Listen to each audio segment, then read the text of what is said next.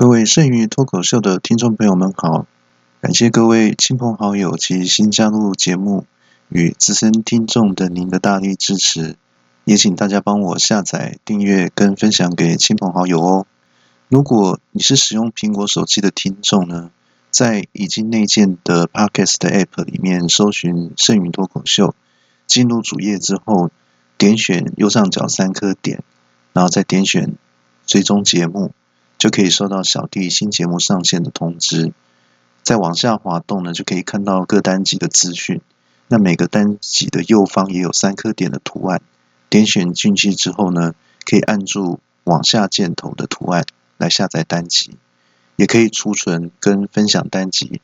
那再往下滑到最后呢，可以看见评分区，那记得帮小弟按个五星好评哦。如果您是使用安卓手机的话呢？要先去 Play 商店下载安装 Spotify 的 App，进入 Spotify 后再搜寻“剩余脱口秀”，按下铃铛图示来关注我们节目。接着在下方按下五星的评论，再在每一集的下方按下向下箭头的图示来下载单集。再麻烦大家喽！今天的节目是儿童节专辑，想跟大家聊聊我跟小孩互动的趣事。我们就赶快进入主题吧。首先要跟大家聊聊我跟自己儿子的一些趣事。呃，我的儿子呢，今年是小学三年级，简称小三。那可能因为营养很好的关系呢，所以他的身高比同年龄的小孩都要高。那头发也特别茂盛。呃，尤其是如果今当天下雨的话，如果淋到一点雨的话，那隔天就会长得特别快。那几天没有剪的话，就长很长。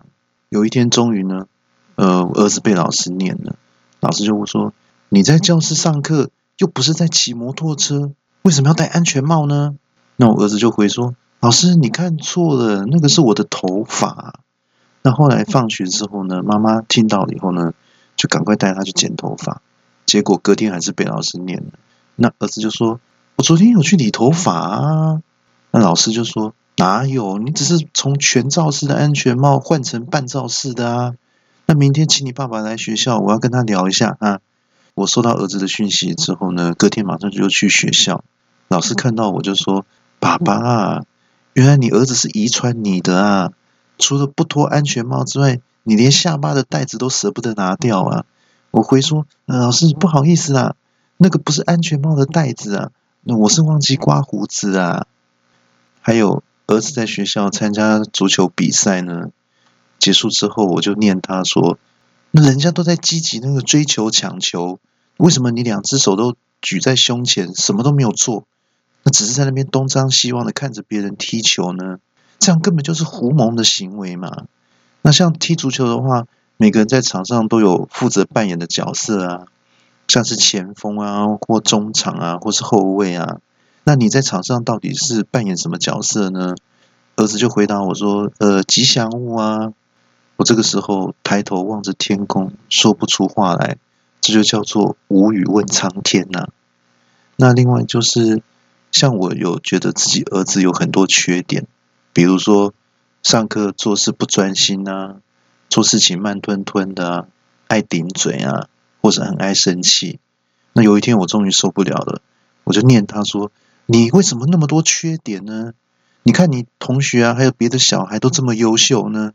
儿子就慢慢的回了我一句话说：“呃，因为我是你生的啊。”我我我我我我。那还有一天呢，儿子的很难过，就问我说：“呃，爸爸，我会不会很笨？”我说：“笨儿子怎么会呢？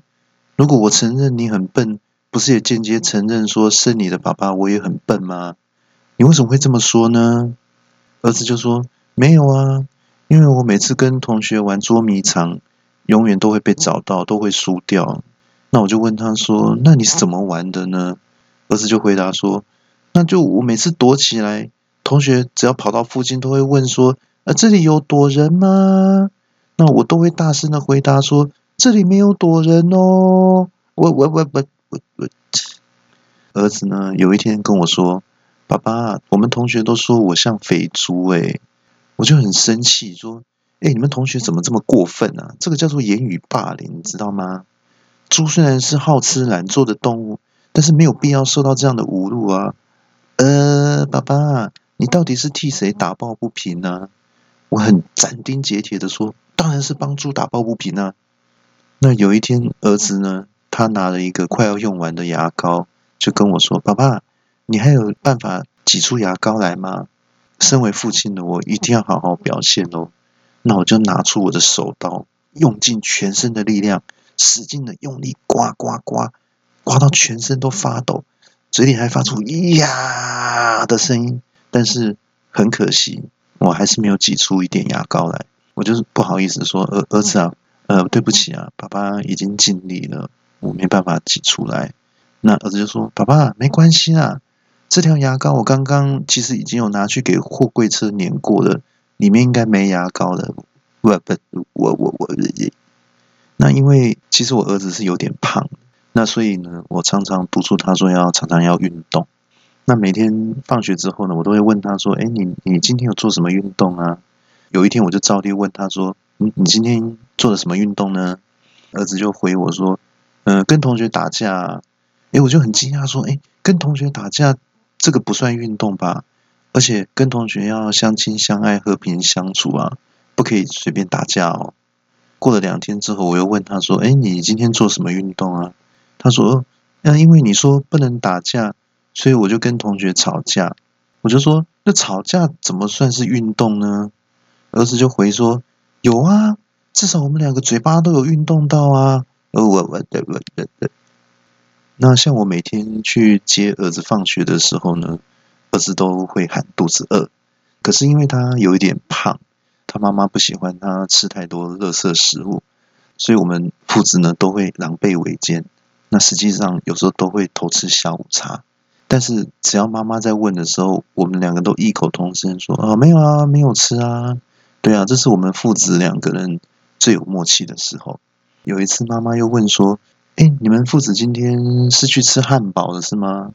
那我儿子就很紧张，赶紧说：“妈妈，你没证据，不要乱说话哦。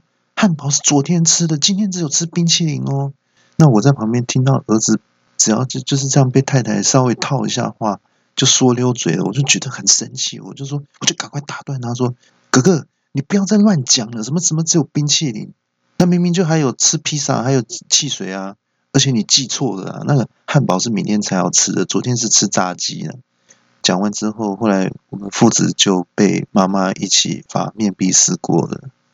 另外就是说，呃，平常带女儿去公园玩的话，大部分都是她妈妈带她去。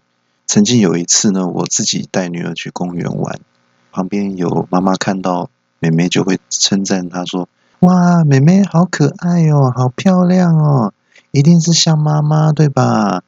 我我我我。接下来要跟大家聊聊我个人的儿童节的经验。我我自己记忆比较深刻的是，呃，我曾经在大学时代呢，短暂的到日本当交换学生，有趁着黄金周休假的时候呢，就是儿在儿童节的前后，有跟两个男同学约好了一起到日本的迪士尼乐园玩。曾经发生了一些有趣的事情，在这里跟大家分享一下。我们去做的，首先是做那个有一项设施呢，它这个是给小孩子玩的，叫做矿山列车。那途中会经过一些山洞，因为是给这个小孩子玩的，所以它速度不会很快，也没有什么三百六十度那种旋转。不过对我们三个二十岁的大男人来说，毕竟是第一次做，所以还是会有点紧张。有一个同学呢，在排队的时候就提议说。呃，我们这个人呐，如果紧张或是害怕的时候呢，憋着的话呢，对身体还有心脏是其实是不太好的。那如果你感觉到害怕的话，就应该大声叫出来，这样就没事了，不要憋着。那结果轮到我们玩的时候呢，就看到同车的大人啊、老人啊、小孩啊都很开心，都没有叫啊，只有我们三个大男人叫的超大声，一路啊。从车子还没开，我们就开始叫了，一直到结束，车子停下来了，我们还在叫不停，从头到尾都叫得很凄惨。这个叫做有始有终。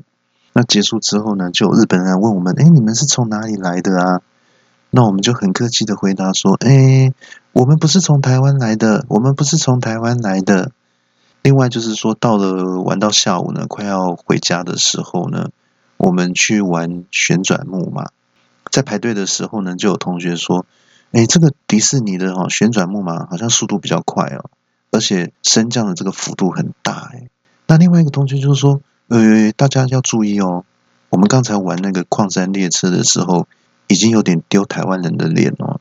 我们这次不能再叫了。如果你想叫的话呢？”要记得把手把嘴巴捂起来哦。那结果在玩的时候呢，所有一起玩的大人啊、老人、小孩都很开心的挥手，只有我们三个大男人用手捂着嘴，脸上呈现惊恐的表情，发出呜呜呜呜呜呜的声音，那就是想叫但是不敢叫出声来的声音。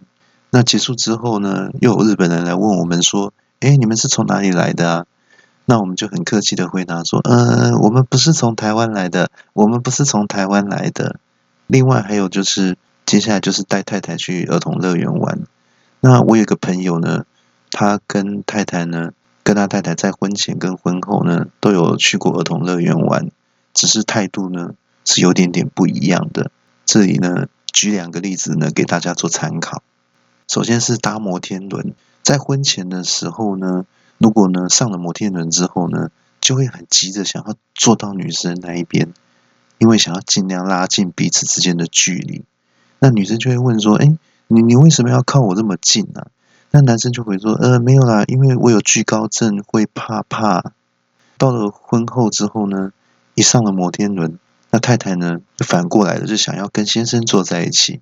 那先生马上就说：“呃，我们分开坐比较好哦，而且你不知道我有惧高症吗？”那分开坐的话，车厢重量比较平衡，也比较不会摇晃嘛。那接下来是坐旋转木马，在婚前的时候呢，就很希望能跟女生骑同一匹马。那女生就问说：“哎，你为什么会想要跟我骑同一匹马呢？”男生就会回说：“因为这样子我才可以保护你啊。像马这种动物，有时候会突然生气，而且会暴冲，很危险的呢。”结了婚之后呢，太太。反而会想要跟先生坐同一匹马，那先生马上就会说：“哎，我们两个人加起来体重那么重，那马都快被我们压扁了，很可怜呢。而且再说，一个人骑一匹马可以跑得比较快啊，运气好一点，搞不好还可以冲到前三名呢。等到有了小孩之后，去儿童乐园，我们做爸爸的就会负责以下几个工作：首先就是负责拍照，像每次到了儿童乐园。”那其实我也会想回味说小时候的那种美好时光啊。那每次我就问说：“哎，我可以跟你们一起做吗？”那太太就会说：“你也来做的话，那谁帮我们拍照呢？而且你记得要拍好看一点哦。啊，那不然就是我兴冲冲的要跟他们一起排队玩那些游乐设施的时候，老婆又在旁边说：‘哎，这个太无聊了，哈，我陪小孩去玩就好了，哈，你负责帮忙顾一下行李，好不好？’”那如果东西掉的话，我就唯你是问哦。那再不然就是太太就会说，呃，现在差不多是这个已经到了下午茶的时间哦。那等会呢，我跟小孩做完游乐设的时候，肚子一定会饿。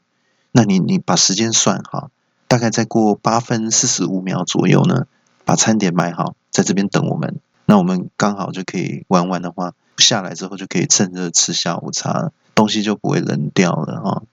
如果等到小孩年纪长大一点之后呢，他会喜欢玩一些像大怒神啊，或者像海盗船这种比较刺激的游乐设施。那太太又会说：“那这个的话，你陪小孩玩呢？哈，你是大男人，应该不会跟我说你不敢做吧？呃，我会帮你拍照哦，没有问题的哦。”那结果上去做的时候，我就大叫：“我连矿坐矿山列车都会怕，你竟然叫我做这个！”那就结束之后呢，我头还在天旋地转，老婆就拿拍好的照片给我看，说：“哎，你看，都拍的很真实，很好看呢。”然后我一看，嗯，是很真实啊。结果都是一些惊恐、失神、呕吐、翻白眼、昏倒的照片啊，真的很写实诶。问题是一张能看的都没有啊。那以上内容大部分都是开玩笑、虚构的情节。那我们的节目会在每个星期六更新。内容一集会比一集精彩，请千万不要错过哦！顺便跟大家做个小提醒，就是除了本集之外呢，之前的节目内容也很棒，大家有空可以回去听听看跟下载哦。目前本节目在苹果手机的 Podcast 里面的音乐喜剧大类中的脱口秀，还有新节目这两项分类里面，小弟都有上排行榜，请大家再多帮小弟成绩冲高高哦。这种感觉有点像抱着小贝比往上丢高高，越丢越高，越丢越高，啊，最后丢得太高，头就冲破了天花板，卡住了，小 baby 就下不来了。喂，不行啊！小婴儿还在发育，不能这样子丢哦。另外，虽然 Android 手机里的 Spotify 还没有上榜，那也请大家多多到沙港喽。今天的节目就到这里结束，祝福大家每天都能过得很开心哦。我们下周六继续在空中相会喽，拜拜。